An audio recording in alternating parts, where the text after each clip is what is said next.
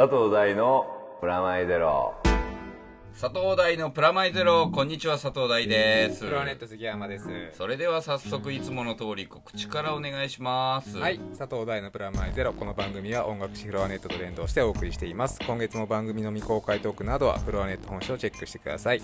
フロアネット1冊300円。本屋さんやレコード屋さんまたはフロアネットのウェブサイトからゲットしてください。よろしくお願いします。というわけではい。9月になりましたがはい、皆さん新学期始まりましたか？そうですね。新学期ですね。あんまり僕ら関係ないので。関係ないですけど、はい。僕ね頭の中がほら常に今小学生モードになったりしてるかですよね。ら新学期だなと思ってるわけですけれどもはい。今日はですね、はい。まあ、新学期ということもありはい。ゲストを呼んでるんですが、はい。あのほら先月言ってたでしょ？川田に行くじゃんって話、あの D の対決のまとめ、ね。はい。これね別でやりますちゃんとロケしてはい。それをこうアップ期待してる方はちょっとちょっと待ってね。はい。その前にはい。あのね今月ねはい。俺ゲームショーあってはい。ゲームショー行くんだけど、はい。そのゲームショーではい。なんで出るのかっていうね去年は俺バイオハザードね。リベレーション出たんだけど今年もまた出るわけです2年連続ですね。はい。でその出るゲームはい。エクストルーパーズとゲームやってるわけですけれども、はい。そのゲームのプロデューサーはい。今日来てもらったんですよ。わざわざ大阪から、大阪えーエクストルーパーズのプロデューサーであるはい。小島さんでーす。はいどうも。ギンギラ一番賞応援目指す どうもほらほらテンション高いでしょ。さすがですね。頑張ってますよ頑張って。はい。はい口にあげないとね。スイッチ入れないと大変なんで。はいよろしくお願いします。小島です。よろしくお願いします。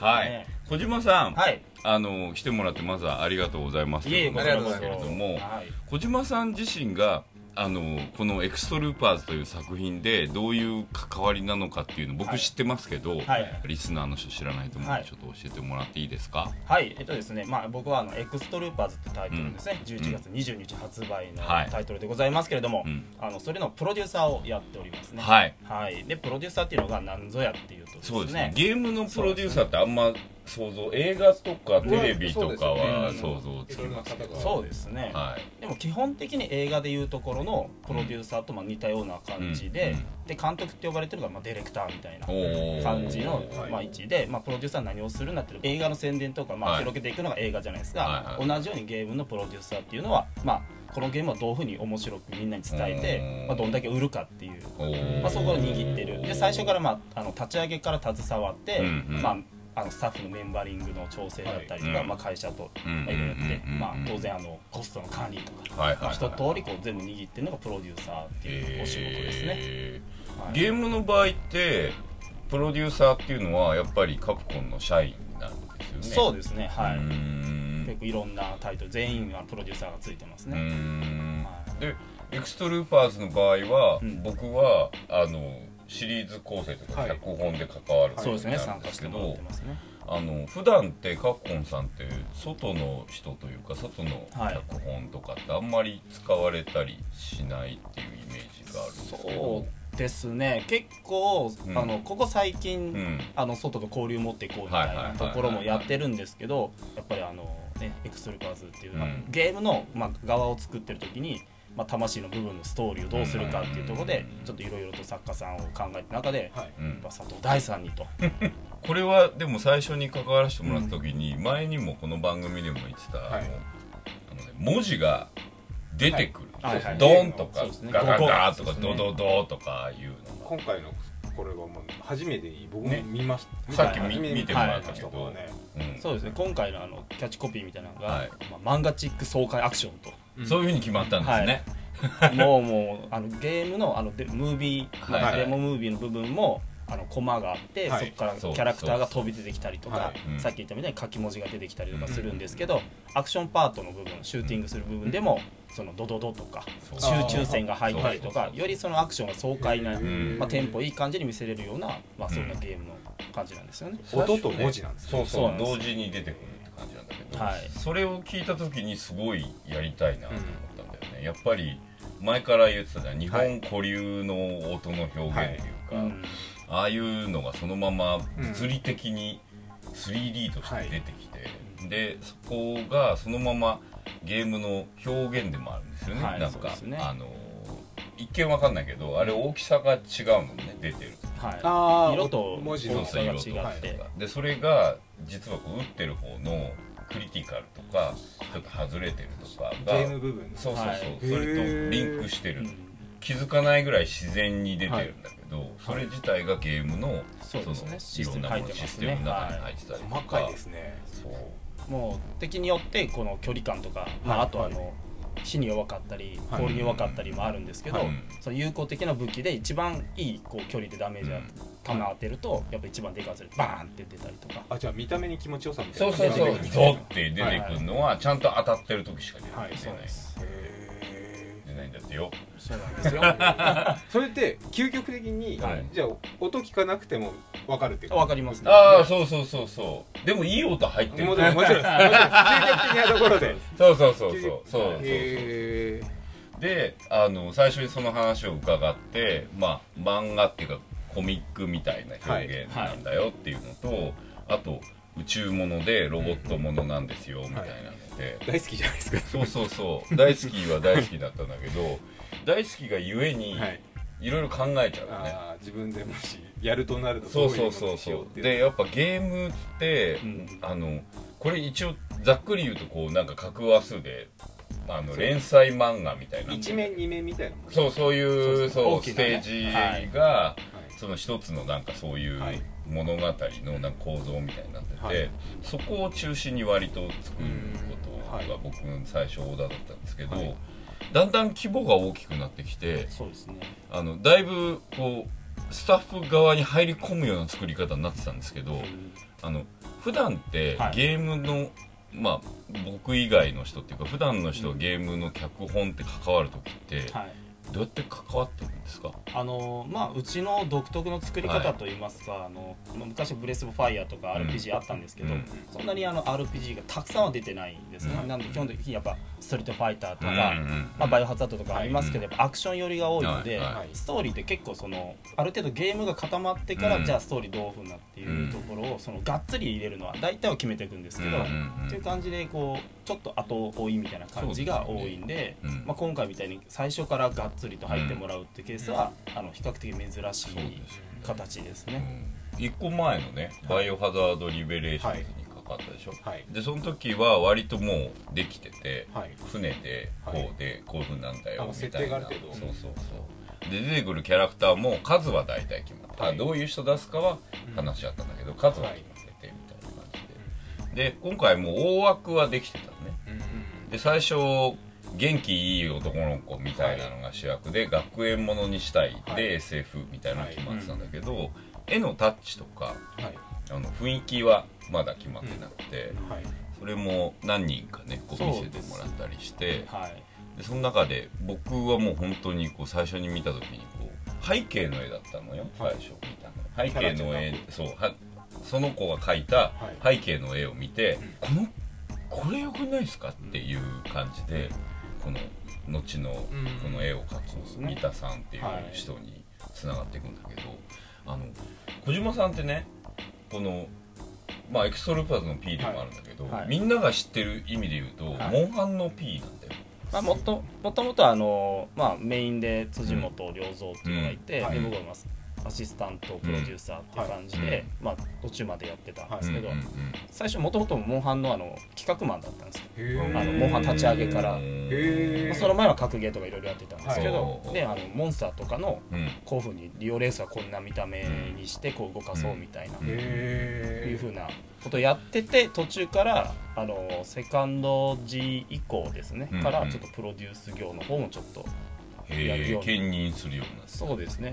え一番最初小島さんがゲーム業界に入ろうと思ったきっかけって何だったんですか、学生の頃からゲームは好きだったゲームは好きでしたね。まあもう今年僕37なんですけど、はい。まあドンピシャ小学校の時にファミコンがうん。来た世代なんで、へー。まあ、友達ん家に集まってわーわーキャイしてた世代なんで、専門学校春っていう学校で、ああはいはいはいははい。あのい知ってる知ってる。名前を聞いてもらはい、でそこ卒業してからまあ、カプコンで多分僕は多分ダーツかなんかでたまたま合格したと思ってるんですけど、えなんすかそれ。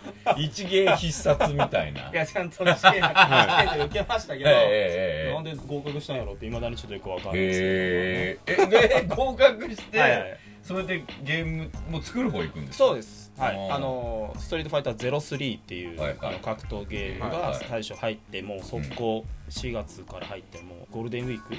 とかも。えもう1か月ぐらい？もう入ってすぐにぶっ込まれて、はなんか ゴールデンウィークって言葉とか多分辞書から消した方がいいよみたいなああはいはいみたいいな、そうへいう業界なんですね。ね。そうですね、うん。でも今は結構なんかあのいくつかこうまあいろいろ毎年変わりますけど、はいはい。デッチみたいな感じで あのいろんなタイトルちょっあとー。勉強させてから各チームにこう配属されるみたいなえそこで希望とかない？例えば格ゲーやりたいとかアクションがいいとかゾンビが好きとかそういうこと言っていいんですか？ある程度はあの言ってもいいんですけど、うん。基本的にもうその、まあ、取った段階でうん。どこ配属させるっていうのはやっぱこの取った人間とかが、なるほど。あのあのタイプの人間はちょっとうち今欲しいわみたいな 理系が欲しいわわとか文系欲しいわとかいうのをある程度取り合いあの上の方でこうしてみたいですよ、へでもあれですよね。いっぱいあるんですね。作る側だけでなく広報だったりとか。まあ、タックソン全部音だけ作ってる人とかいる。そうですね。絵だけ作ってる人もいる。まあ、ざっくり、まあうんせっかくなんでちょっと言いますけど、はいはいはいまあ、僕はプロデューサーって今仕事してて、うんまあ、全体の管理みたいな感じと、うんあとプロジェクトのし、まあ、管理も含めうんてやるんですけどその、まあ、下じゃないですね。同等にうん。ディレクター監督職ですね、このゲームをどんなゲームにしていくかはいっていう、あのもう本当に肝になるはいはい中核ですね、そこが本当に重要なうんうん舵本当舵取りですね、うん船でいうところの。うんで、まあ、企画、まあ、プランナーと呼ばれる、はい。まあ、ゲームのあのいろんなこうシステムを考えていく、プログラマーさんにこうはい。A ボタン押したらジャンプしますよみたいなところも含めて、アクションゲームのこの仕組みとか全部い。ろいろ考えていく、はい。まあアイデアマンと思われがちなんですけど実はアイデアだけじゃ何もできなくてうん。当然アイデアも必要なんですけど、うんちゃんとそれを完成させるというかその現実に動かすとこまでちゃんと見てそれでいいかどうかを判断しなくちゃいけない。なんかボタンで足りないとことかあったら大変ってことですもんね。そうそう押したけど何がおもろいのこれって言われたらこうなるから面白いんですってこととかもちゃんと含めて考えてでプラスマップがこうなってる、みあー。えっとプレイヤーはこうなってる。敵はこうなってる。そこで難しさと決まりますもんね。結構こううん。それぞれにちょっと担当がいて、でシナリオはこんな感じとかはい。いうそれぞれ管理。するプランナーというのがいて、で音を作る、うん。音も BGM っていう曲もあったり、はい。あのガチャーンとか音がするあ SE ーっていうのを作ったりとか。であとはキャラマンですね。その見た目のデザインを考える人もいて、であとポあの今だったらポリゴンですよね。はいはい 3D モデルを作る人がいてと。でそれのモーションっていうその、はい。それに動きをつける人、はい。でこういうプレイヤーと敵とか、それぞれ武器とかもそれぞれあって、さらにそれにエフェクトってつけるこあれですよね。弾とかのあビヨン当たったマークヒットマークとかつけたりとかもうたくさんありますよね。であとプログラム。それをもうちゃんと実行させるプログラマーだったりとか。あのトータル例えばエクストルーパーズみたいなタイトルだと何人ぐらいの人？まあざっくりでいいんですけど正確じゃなくて。そうですね。まあ一番多い時でもでも60人ぐらいいたりしますね。60人ぐらいどれくらいで作れるもんなんですか期間規模によりますね。もう本当ケースバイケースですね。やっぱりこう超大作とかになると、うん。まあ、結構な人数で3年かかったりもする。ないよ。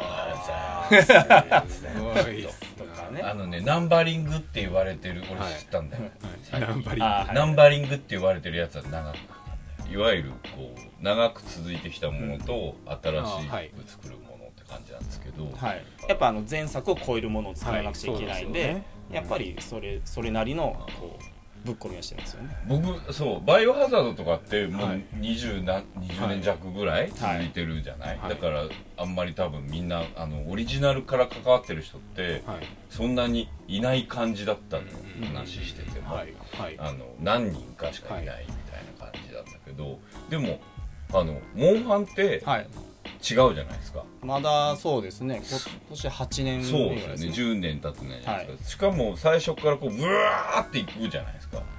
それ小島さん体験してるってことなんですよね。そうですね。横というか、メインスタッフとして。はい。あれってつ最初ってどんなではい。途中から変わるじゃないですかあれ。変わりますね。急急になんですか？あれそれとも来るな？あ来るな？これは売れるな？みたいなのあるんですか？あれあのぶっちゃけはい。100万までは狙おうっていう努力はあったんですけど100万本100万本ですね。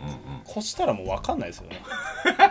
へそれって漠然とどんなゲームを作るんだったらミリオン狙おうみたいな、狙いたいとこありますそよね。れはなんか心の問題ですよね。そうですね。それが実際全部がそうなるわけじゃないじゃないですか。ないですね。っていうかむしろはい。ならないことの方が多いじゃないですか、そうですね。ちょっと今一気に飛ばして100万本い。っちゃいましたけど、ええ。まあ僕がちょっと体感した感じを生々しく言うと、うんうん。モンスターハンターの1っていうのはネットゲームのプレイステーション2で最初出たんですね、今8年前の、はいはい。あの時ってネットゲームだったんで、はい。それほどまだ需要なかったんですけど、はなんか作ってて自分らが、うん。あの一通り完成したのにやってて楽しかったんで これはあこれいいなって。ちょっと面白い。通信でやったらより面白いなと思ってて、うんうんで最初発売したら、うん。結構本数はちょっと当時は本当に新規でよくわからないっていう風そう。な反応だったんでただ最初 TGS 出したら、うん。同業者がえらい来たんですよ。へえあそれなんかちょっとヒントっぽいですね。同業者で話題になってく。るどどうなのどうなのって、うん。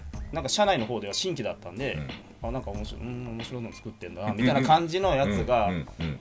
やでもおもろいと思うねんけどなみたいな感じでやってたんですけど、うん。ざわざわ来るんでこれなんかええんちゃう？みたいなやったら発売迎えたら、うん。まあ、最初すぐになくなっちゃって、結構どちらかっていうとユーザーさんのこう口添えでどんどん広がっていく感じで、バズになってそうですね。まあ、大体最初30ちょいぐらいでですね。最初はそんなもんです。で、まあ、次出して、うんまあ、その時 G っていうタイトルはちょっと本数を、まあ、うん落ちたんですけど、うん。でも評価が良くて、うん。これをベースに次の2に向けてうん一気にこれやっていけるわって、うんちょっといろいろ実験的なやつがあったんで、で2出して、うん。まあ、DOS っていうんですけどね、それとポータブルが出て、うん。それがなんかああれあれみたいな PSP で出て、うんうん。でそれも100近くいって、うん。これはすごいなみたいな感じに盛り上がってたんですけどでも数字的なやつは、まあ、確かにすごいなと思うんですけど、あれこれ流行ってきたんちゃうかと思ったのは、やっぱ電車の中でああはい。あのやってるんじゃなくて会話であのあ出てくる。体験とかうランスってことがあって確実にうち以はいはい外ないわけですよ。なるほどなるほどでそれなんかボーっときたらあれ？へえあこれはでもちょっと来たんちゃう？っていうのはその時でも初めて。PSP っていうはいはい。ハードをなんか動かすようなソフトに見えてったんですよ僕らからすると外から、はいそう見えてもらえるとありがたいですねうちらとしては、それってやっぱりこうそのなんて言うんでしょうね。やってる層も含めて、そこがこうなんかカプコンさんのゲームっていつもあるような気がするんで結構その定期的になんか挑戦的なタイトルはうちに出させてもらってて、うん。まあ、そこでこう刺さる時のうん。ズバッと刺さるっていう、うん。なんか本当いい環境だと思いますよね、うん。だからそこにチャレンジさせてくれる会社なんで、ね。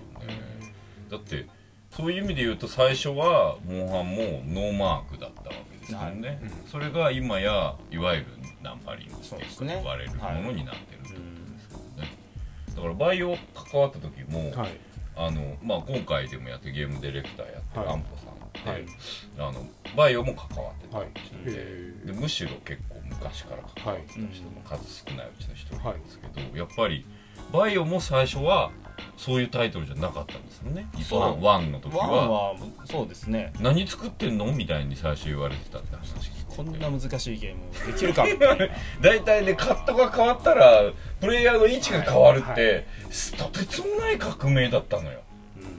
誰を動かしてるのか一瞬分かんなくなる。から、慣れるまで、はい。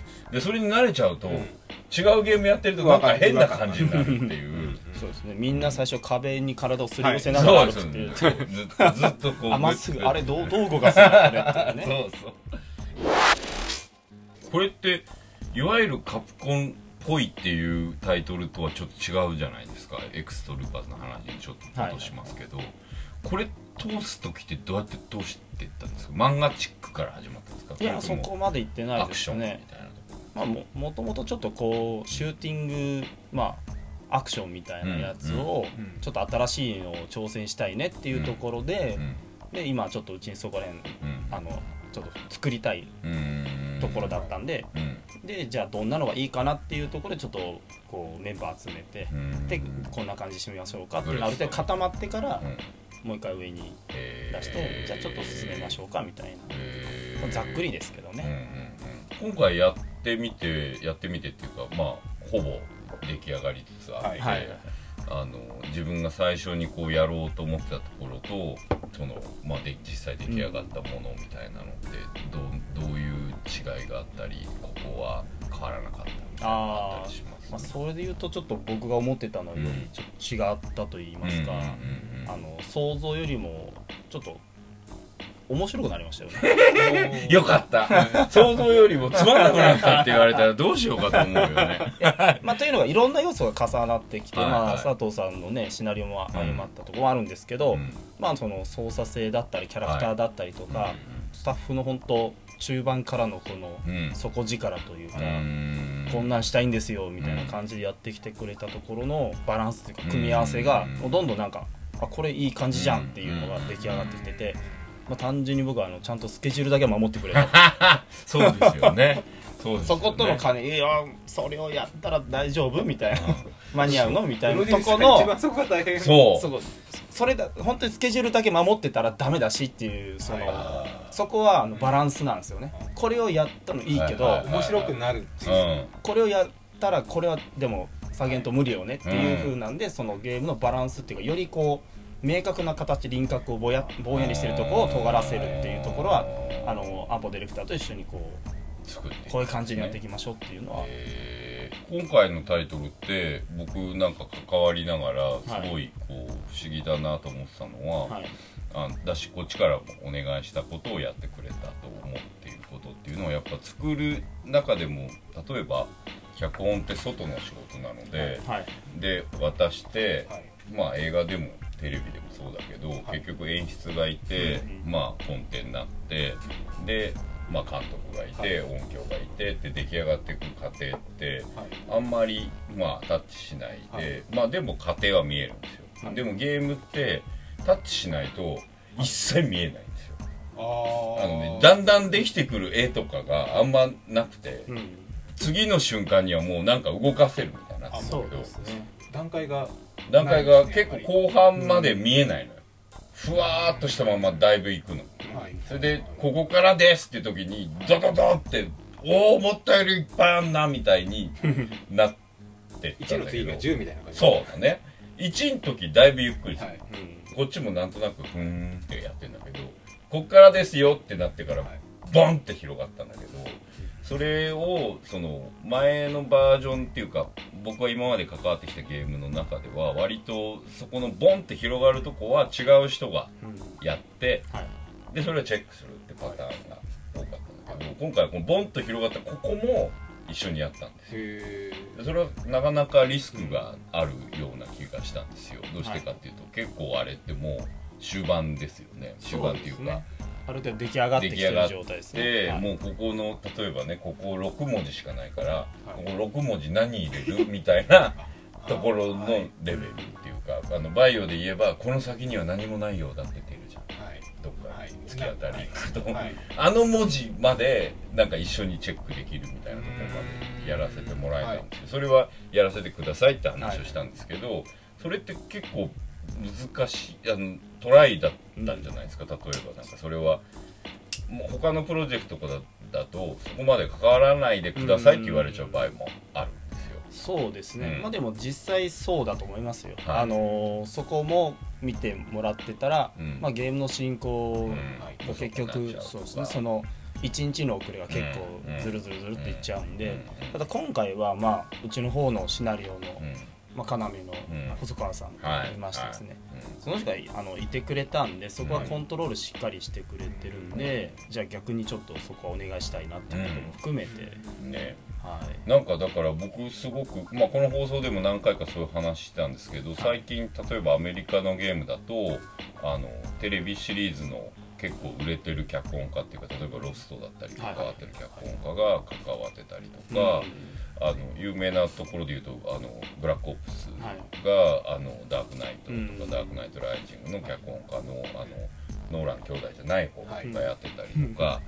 でもやっぱクレジットが2つあって、はい。ゲーム多分あの多分ですよ。これ本人に聞いてないんで分かんないですけど多分そのゲーム側の脚本家の人と、うん。そのいわゆるそのダークナイトやった脚本家の人が多分並列で並んでると思うんですけど、僕にとってはなんかああいうことだったり例えばロックスターがうん。映画のデバッカーがいるって話じゃないですか。その映画に似てるんだとしたら、うん。この映画のここは似てるからよりに似せたらいいと思うとか、うん。ここは許可取りに行くから違う映画に似せてほしいと思うみたいな人がいるとかいう話をロックスターの人に聞いたりしたんですけど、日本って割とそこの感覚って結構立ち遅れてるというかあいわゆるそこは二の次っていうか、あんまそこを売りにしてるゲームもあんまないような気がしたんですけど、うん。実際そのゲーム業界にいる、まあはい。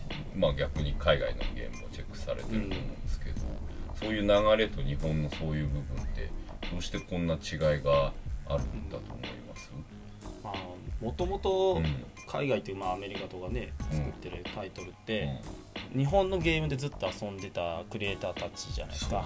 でね。でもう技術的なものっていう昔の海外のゲームってそうでもなかったんですけども、うん。ここ最近で言ったらもうすごい対策とか、うん。凝ったものとか作ってるじゃないですか、うん。それってやっぱりそのツールとかもすごい発達してきて、うん。でで元々のその、ね、遊んでたゲームに、うん。そのなんかそのツールがうん。だいぶ追いついてきて、うん。よりリアルなものを表現できるようになって、うん。プラス、彼らの持ってるその想像力っていうかドラマチックなね、そのハリウッド的な構想をうん。融合させた結果、うん。まあ、ああいう感じのものがこう、うん。よりこうなんでしょうねゲームそのものが、うん。ね、あのボタンを押したらジャンプする走るだけじゃなくて、うん。よりリアルなまあ映画を動かせるっていうかう昔ふうなよく理想で言ってたやつが本当にそうなったみたいな感じしますよね。それが本当にツールとかうんもろもろハードウェアの交渉だったりとかが追いついてきて、本当表現できるようになったのが今であって、うん。本当にこう、ね、映画を動かせるっていうもともと夢だったところが追いついてきて、昔洋芸でムービーゲームって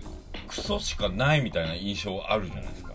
でも今ってむしろなんかバットマンのアーカムシティとかやってるとですよ。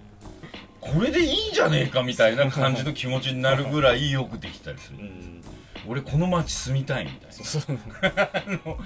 いやなんかすごくそれって多分映画的なうん。ゲームの作り方っていうかとアメリカのうん。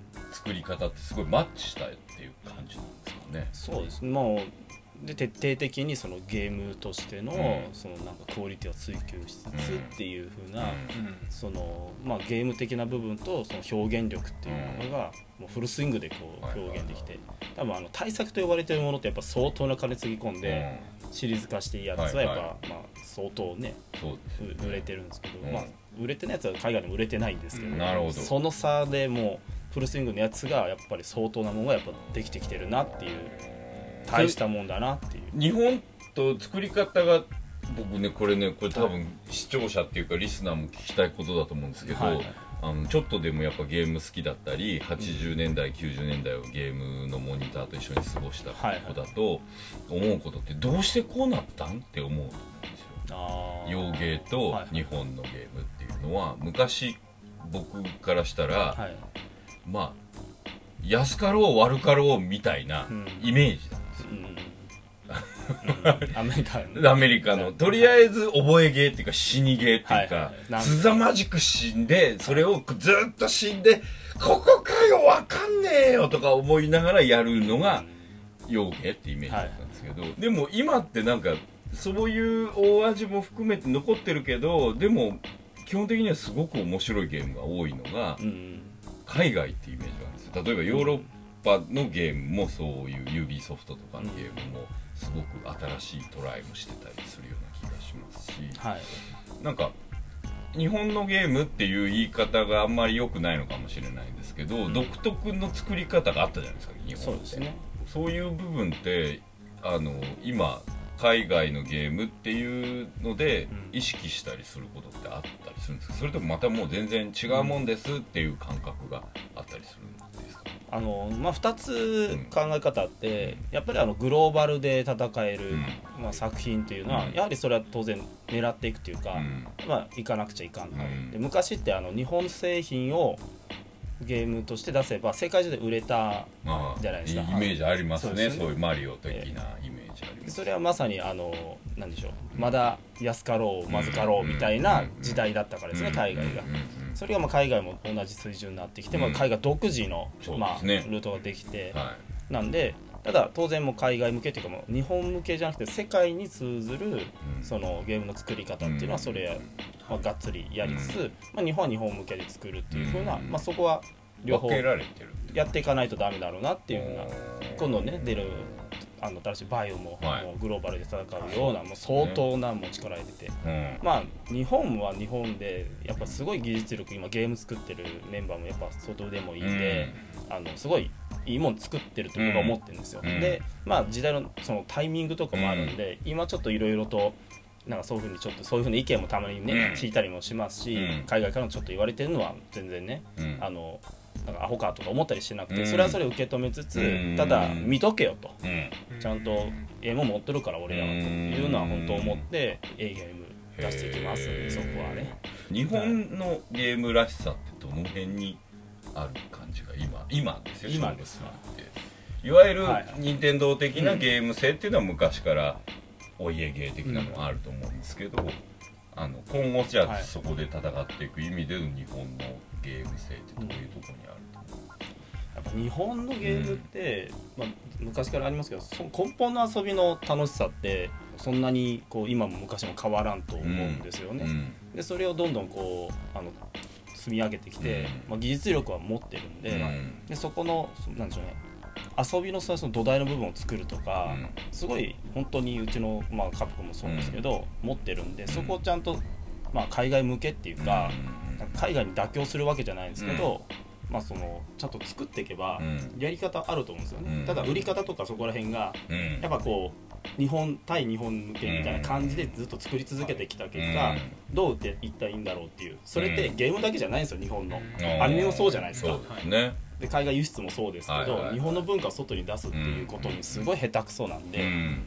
で今結構ねうんなんかいろいろこう日本が孤立しつつあるみたいな感じにあるんで。ガラパゴス化しているみたいな。ででもやっぱりあの海外とうんのスタジオと手組んだりとかして、まあカプコンさんもやってますもいろいろとやってるじゃないか、そういうことをまあしつつやっていけば、あのやり方が単純にうまくいってないだけでやりようは全然あると思ってるんうで、ーん。すごいなんかあれですよね。その難しいタイミングではある気もしますよね、ものをこうやって作まあ、おっしゃる通りでそのアニメとかにしても、はい。い、わゆる一時期のクールジャパン的なのってもう一段落してて、はい。でハリウッド的な意味で、まあ、この番組でもよよくその話題になるけど、もう言っちゃえばいらないわけですよ。あのちょっと前のカンフー映画と一緒でう、ん。あの最初はもてはやすわけです。はい。ジョン・ウー最高とか言ったり、タランティーノとかも含めて、であのジャッキー来いよとかサモハンおいでみたいに、呼ぶだけ呼んでパクるだけパクって、あもうワイヤーとか古いしとかって言って、終わり終わりみたいな。今で言うとあちょっとこう多弾頭ミサイル持ってこいよとか あの板のサーカスみたいなのやろうぜとかって言ってそれで今多分アベンジャーズとか作ったり、第9地区とか作ったりしてるじゃないですか。もうちょっとしたら多分いらねえっすってなる違うのにしようぜって今度インドかもしんねえなとかいろいろ多分イスラエル映画かもしんねえよとか言ってるのがハリウッドだと思うんですけど、その中でじゃあ自分たちの個性ってなんだろうっていうのもまさに日本のアニメーションや映画ってずっとこれ命題になってたんですけど、ゲームってむしろオピニオンリーダーだったじゃないですか、うん。ある意味。あの80年代後半から90年代の頭って。で僕ら自身がそこで育っちゃっうんてますよね。そういうとこのゲーム。例えばだからトリップドアのフェズとかやるとこれなんでスーファミのゲームみたいだけど新しいみたいなゲームをカナダ人が作ってますみたいな。なんかすごい複雑なうん。気持ちになるんですよね。なんか日本人が作ってそうなゲームをカナダ人が作ってるしで日本のゲームだっつってやってるのにまるでアメリカ人が作ってるみたいだとかに思ったりとかしてて。それってでも普通にゲームやってる人はあんまり気づかないと思うんですけど結構こうそのハイブリッド化っていうかぐちゃぐちゃになってんのってなんか進んでる気がしてるんです。よはいはい。なんかでそんな中今回のそのエクストルーパーズって、うん。ある意味カプコンっぽいとか何っぽいっていうのと超えてなんとなく日本のゲームっぽいっていう感覚がすごいあって作ってる方としても僕ら脚本書く方としてもはい。ある意味70年代80年代のロボアニだったりうん。のいいとこをすごい入れたいみたいな話を小坂さんともしてた、はい。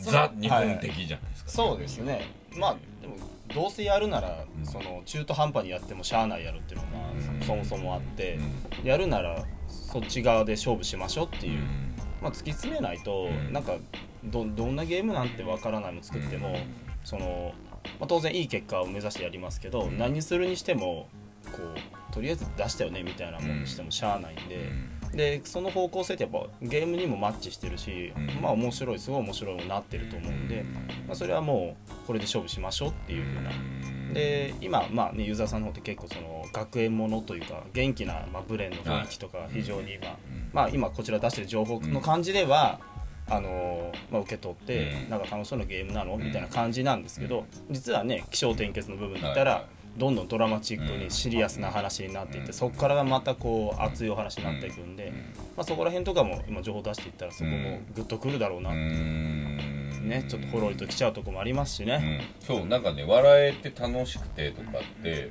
割とこうすっごいアニメだと普通のことを、はい。ゲームってすっごい大変なんだなって思った、ああの基本的には打って、まあ打つっていうのがコミュニケーションまあっていうか、ゲーム性がないとダメですそうよね。そうそうだって理由なくそこに行かないからね。シューティングで泣けるってなかなかないなかなかないし熱くなるとかもないじゃん。だからどういう風にしたらそれになるのかっていうのを多分アニメだけっていうか僕が関わってるだけじゃ浮かばないアイデアを逆にカッコンさんの人に教えてもらうし。逆にゲームとしてはこうなんですって言われたところをえゲームとしてこうなのかもしれないけどお話としてそうなったらおかしくないかなみたいなのをうん。ご提案させてもらって、あじゃあここはすり合わせましょうはい。みたいな感じで作ってったんですよそうですね。もうすごい覚えてることがあるんですけど小島さんというかプロデューサーから聞いたことではい。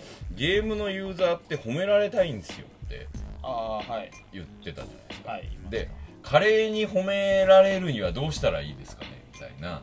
それは可愛い女の子に褒められるでしょうとかあのなんだ自分がリスペクトしてるライバルに褒められるでしょうとか、うんあの自分が愛しているロボットに褒められるでしょうとかって、はいそこから逆算してったんですよ。最初のコンセプトの一つに、華麗に褒められたいっていう。そうですね。そのズバリうん。なんか頑張頑張りましたねとか、はいあナイスとか言うだけじゃなくて褒める要素ってゲームにたくさんあって、その格闘ゲームでヒットコンボ稼いだらなんか3ヒットコンボとか、はい。はい。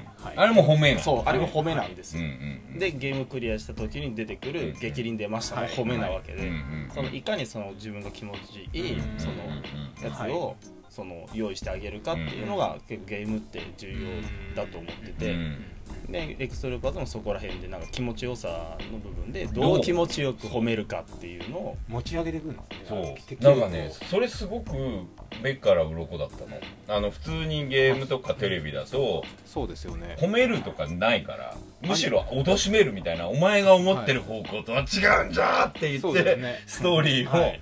半歩ずらすみたいな書き方をするんだけど、はいだから最初そこでストレスっぽいあのあ違うんですよ。そっちじゃないです。みはい。たいな、でもそれがあんまりさじ加減分かんなかったんだけど、ある時いや褒められたいんです。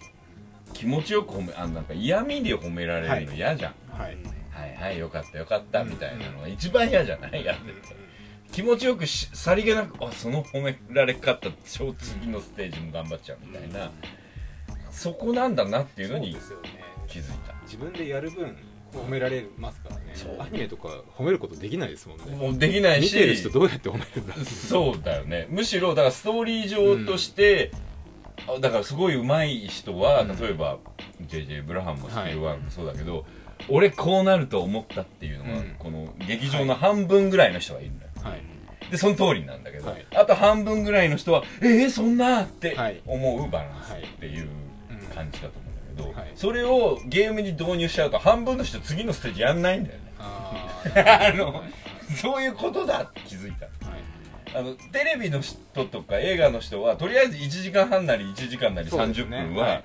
一応付き合おうってところで、だからコマーシャル前とか、はい。すごいよくこの番組でも話すじゃん、そのアイキャッチ前がすごい大事であ1分半とかね2分とか、はい。CM 我慢するだけのどうなる続くっていう気持ちみたいな、はい。で1週間持たせたのとか、そこの技術が特化する、ーうんうん褒める技術とかではない、はい。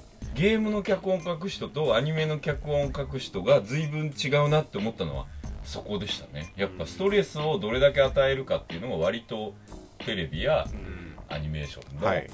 お仕事だと、はい。それで言うとやっぱエクストルーパーズって気軽にって始めて思った以上に熱いとこに行くっていう。そうですよね。褒められてるうちになんか自分がすごいヒーローになったような気になるみたいな、なりきりっていうか。なんかだから最初にカプコンさんとバイオハザードでお付き合いさせてもらった時もやっぱり1話目から3話目っていうかまあ流れで言うと、はい。前半の起承で言えばうん。起から承ぐらいまでがものすごい大事だって言われて、はい。まあどんな映画もねどんな作品も大事なんですけどでももうそこに全部つぎ込むぐらい大事だって言われて、うんどうしてかっていうとゲーム買う人のはい。数割の人は最後までたどり着かない。だから最後までたどり着いて分かるようなゲームのストーリーはい。トムみたいな、はい。映画だとほら例えば「はい。猿の惑星の」はい。そうだったのかっていうのがラストカットみたいなのがテクニックですけど、はいそれやんなって言われたそうですね。言われてみればゲームって僕もクリアしてないもの多かったりし多いでしょ。ますからねだから僕も考えたらしてないのよ意外と。でもなんかそのバランスも最近はちょっと変わってきましたよね。とりあえず最後まで到達させた後にどれだけやっていただくかみたいな、特に僕モンハンにはそれを感じたんですけどはい。メインのストーリーっていうかメインで倒すモンスターのっていうのだけじゃなくてむしろそこから始まるじゃないですけど、そうですね。そっからネットつないでとかそ,、そうですね。っから仲間とチーム組んでとか、はい。そっからどう仲間増やすかみたいなところになってそうきてる気がしますよね。最近そうですね。キーワードとして褒める気持ちよく褒めてあげようよっていうのが、あ最初に言うと言わないとじゃあやっぱりこう出来上がるクオリティって変わってくるだろうなっていうのは思ってたんで、まあ、リアルに、ね、テキストでうんあのジュリーあたりが頑張ったねギンギラ君みたいな、うん。一番星君みたいに言ってくれるのも嬉しいし、うん。とかそういうふうななんかそのでツンデレがねお前もやるじゃねえかみたいなことを言う褒めもあるはい。いろんなタイプの褒め入れたの。それともターゲットとか関係なくいろんなところも考えてみたいなのがあいやストーリー上にうん。違和感のない褒めっていうか常にさ「You win」ばっかりじゃつまんないすじゃん、ずーっと You win、はい。別にいいよそれがトーナメントでやるやバトルだったらこれ一応ストーリーもんだから、うん。ずっとよくできましたって言われるだけじゃなくて、うんおめめやるじゃねえかよとか、うん。もうすごい可愛いみたいな、はい。こういろんな褒め方っていうか、褒められ方みたいな。あのね、アクションパートの部分で、うん。その主人公うん。とあとまあ仲間2人いるじゃないですか、はい。そのね仲間2人が、まあある程度の条件によってうん。ちょっと言い方変わってくるんですよですね最初はね、うん。ふふっとか言ってたやつが、うんまあやるじゃないかみたいな感じに、なあれうんこいつなんかうん最近なんか変わってきたな。俺のこと認めた？みたいなこう積んだりする感じ。まあそれ成長の証みたいな。そうそうそう。だからそれがストーリー上褒められるってことじゃんとかっていうのをだんだんこう過去のはい。その脚本を書いたりプログラムする人。プログラムする人からもアイデア後半来ましたね。ああ来ましたね結構。それに合わせて僕らもね直したりしてるの。これって結構だから新しい表現もすごくまあトゥーンシェードっていうかゲームだけじゃなくて、アニメ的表現も 3D でかなり実験しそうですね。最初にはい。してたって感じしてましたね。最初からリアルな 3D じゃなくても書き割りタイプのね、うん。うん。うん。うん。タイプにして、あえてそれでこう遠近感っていうのを目が疲れない感じの立体にしたいなっていうのがあって、うん。だからより漫画っぽいねっていう、はい。うんなんかさっきもちらっとん見せていただきましたけど、なんか漫画なんだけど漫画じゃないじゃないですか。それがすごくなんか 3D になると特に面立体で。漫画が動いたらアニメじゃねえって思うじゃん、普通、はい。またそれと違うでしょ。さっきだって小回りを飛び出て次に落っこちたりとかそういうのって漫画じゃ絶対できないしアニメでも表現できない。アニメはコマないし。そうですね、この映像はそれ見てるだけでもだいぶ面白いというか凝っててもともとはあのあえてこの言葉使いますけど、どうムービーを手を抜くかっていうのを考えようっていうとこあったんですよ。へえムービーってやっぱ全部を、はいあの映画みたいに作っちゃうと、普通やっぱすごい手間なんですよね、でじゃあ何か表現ないかなってもともと漫画っぽかったんで漫画のコマ普通に漫画をコマを、絵を普通に透明のやつがあって、で大事なシーンになったら動き出すみたいな、うんあの最初の「スパイダーマン」のオープニングみたいな感じの、あれがいいんじゃないとかうん言ってたらなんか止まらんって言って。全部動いちゃう。結果全コマ動いてるね。結果どれ食ろうっていう。普通にアニメーション作ってるのと同じいやもうもうね実はねもっともっと大変だと思いますよあれ。あのね吹き出しの位置とかっあそうかて逆にそっか吹き出しが動いたりもしますそうなの。音出てきますもんね。とんだド M 野郎だと思いますよ。そう。本当に。まあ、ただ本当見てほしいですね。ね。この演出面白いんで。そう。なんかすごく今回ってオープニングもアニメーションじゃないですけど、はい。サテライトさんっていうかオープニングじゃないんですけどオープニングプロモーションアニメを作りましたね。プロモねーションアニメを作ったんですよ、はい。でそれはどっちかっていうと僕らのフィールドに近いというか、往年のアニメのオープニングみたいなのを、あのサテライトさんってマクロスス X ですよね。まさに作ってるところにお願いして、はいでなおかつあれですね主主題題歌メインさんで。すね。マクロスじゃないですか。そうですね。書き下ろし。そうですね。完全に曲もね、うん。歌詞の方もオリジナルで作ってもらって、うん。今あのコンサートツアーでメインさんのうん。全国ツアーでも歌ってもらってて、へどうやら盛り上がってるそうですよ。主題歌を先にコンサートで歌って、ね。みんながもうなんかし知らんみたいな。踊踊れるシステムが出来上がってたからこの間。行ったら。あこうやってシステム出来上がってるんだ。な早いですねだから割となんかまあ僕が関わったからっていうわけではないですけどすごいアニメファンだったり、はい。あの漫画ファンにもうん。普通にあの楽しんでもらえるものになってるかなって気もいやーそう言っていただけると嬉しいですね、まあ、今後、まあうん、11月の22日はい。ワンワンニャンニャン。いい夫婦いいふうにふうまあ全く 全くエクストルーパーズにこうかすりもしない。いいまあ夫婦の。いい夫婦。まあ夫婦的な話でもないんですけれども、まあ、それで覚えていただければね、はい。い、いんですけれども、はい。まああの任天堂 3DS と。3DS プレイステーション3と、PS3、ね、どっちともうん。基本は一緒は一緒なんですけど、うん。遊び方というのは、うん両方とも画面綺麗なんですけど、うん。まあ、やっぱりこうえよりこう公開とって大きな画面で見たい方はやっぱプレイステーション3の方でやっていただいて、で家から全国のみんなと遊べると、うん。あとはいつでもどこでも遊べるって言ったら 3DS の方で遊んでもらって、プラスまあ 3D 視差でもね楽しめるというね。立体そうですね。立体はちょっとうん。面白そうですね、うん。吹き出しとそのうん擬音とかが、うん、コマの縁とかがね、うん飛び出たりする。まあどちらが買いたいかとかいうふうに悩んでいる方とかね結構いるみたいなんですけど、うん。そこはまあ公式サイトの方でも分かりやすく説明してたりとか、おうまあ、していくんでそこを見ていただきたいというのと、うん。でまあ、9月ね入ってからいろいろとよりエクストルーパーズの情報そうですね。まだまだバンバン出していくし、はい。まあ、あの皆さんがねうん。なんかよりこう伝わりやすいように、まあ、動画の部分だったりとか、うん。そういう部分もちょっといろいろとあ出していこうと思いますので。であれですよ。これポッドキャストですけど、はい。ラジオやるんですよね。そうなんです。よ今やってるんですよね。やってますね、うあの Wiz っていうあの、はいはい。各学校の中央端末ですよね、の AI のキャラクターがいるんですけど、それの声優さんの小林優さん。はい、はい。もう有名です。そうはい。画伯と呼ばれてる方ですね、絵のとっても素敵な絵をそうですね。もう血まみれの。ひどいです よくわからないんですけどま8月末から始まってるんですよね。あそうですね。もうえっと1回目は放送されてますね、うん。であの温泉音の泉と書いて音泉さんの方で、ネあのットラジオネネットラジオやってまして、うん。エクストルーパーズギンギラ放送局と人気な放送いうのでちょっとやってますので、やるんですか？2週に1回ですね。はい。で、えっと、次の回銀ギラ放送局の2回目からは、うん。ラジオドラマの方もお。スタートしましてですね書きましたよ僕。あらそれも大さんが、入ったのはい。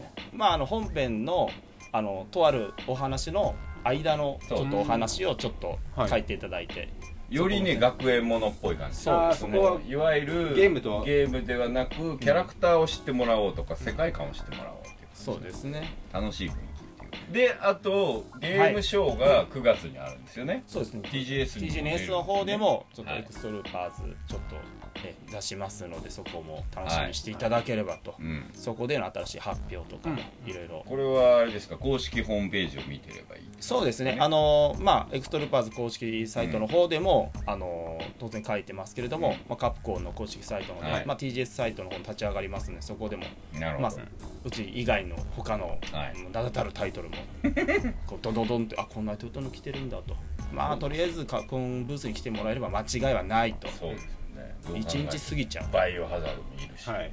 とかとか、あとですね、まあ、あのツイッターの方もやっておりまして、お公式サイト、あの X トルーパーズでカタカナで検索してもらえれば、はい。あの公式がつぶやきしてでうん。たまに僕も小島慎太郎ではい。チャッチを入れてますんで、うん。そこら辺もフォローしていただければと、はい。本当あのゲームの方漫画チック爽快アクションうんという名前通りの、うん。本当爽快感のあるテンポのいいゲームであの面白いんでね。そうです。いろんな褒められ方をしたい人にぜひやってほしい。ちょっと落ち込んだ時にそう褒められたいみたいな時。元気が出るゲそう。ーム気持ちよく遊べる、うん。パパパーンって、うん。本当にあの打って打って避けて俺かっこいいみたいな、うん。それも楽しみにしていただければと思います。はい。今日は本当にありがとうございます。いえいえこちらこそありがとうございました。はい、というわけでですね、はい。本日のゲストはですね、はいカプコンさんから、はい。エクストルーパーズのプロデューサーの小島慎太郎さんでした。はいありがとうございました。そしてというわけでですね、はい。今月はい。スペシャル放送という感じにはい。2階建てになるわけですけども、はいこれからですねはい。僕らはちょっと打ち合わせして、はい。あの D の対決のはい。まとめもしますので,、そうですね。次のアップではい。そちらも更新しますんで、はい。そっちの方もチェックしてください、はい。というわけで今月もお相手は佐藤大とまず一旦締めますよ。はい。また今月会いますけど。はい。一旦今月のお相手は佐藤大とプラネット杉山がお送りしました。それではまた来月。さようなら。来月じゃねえし。次回です。ね次回 Bye.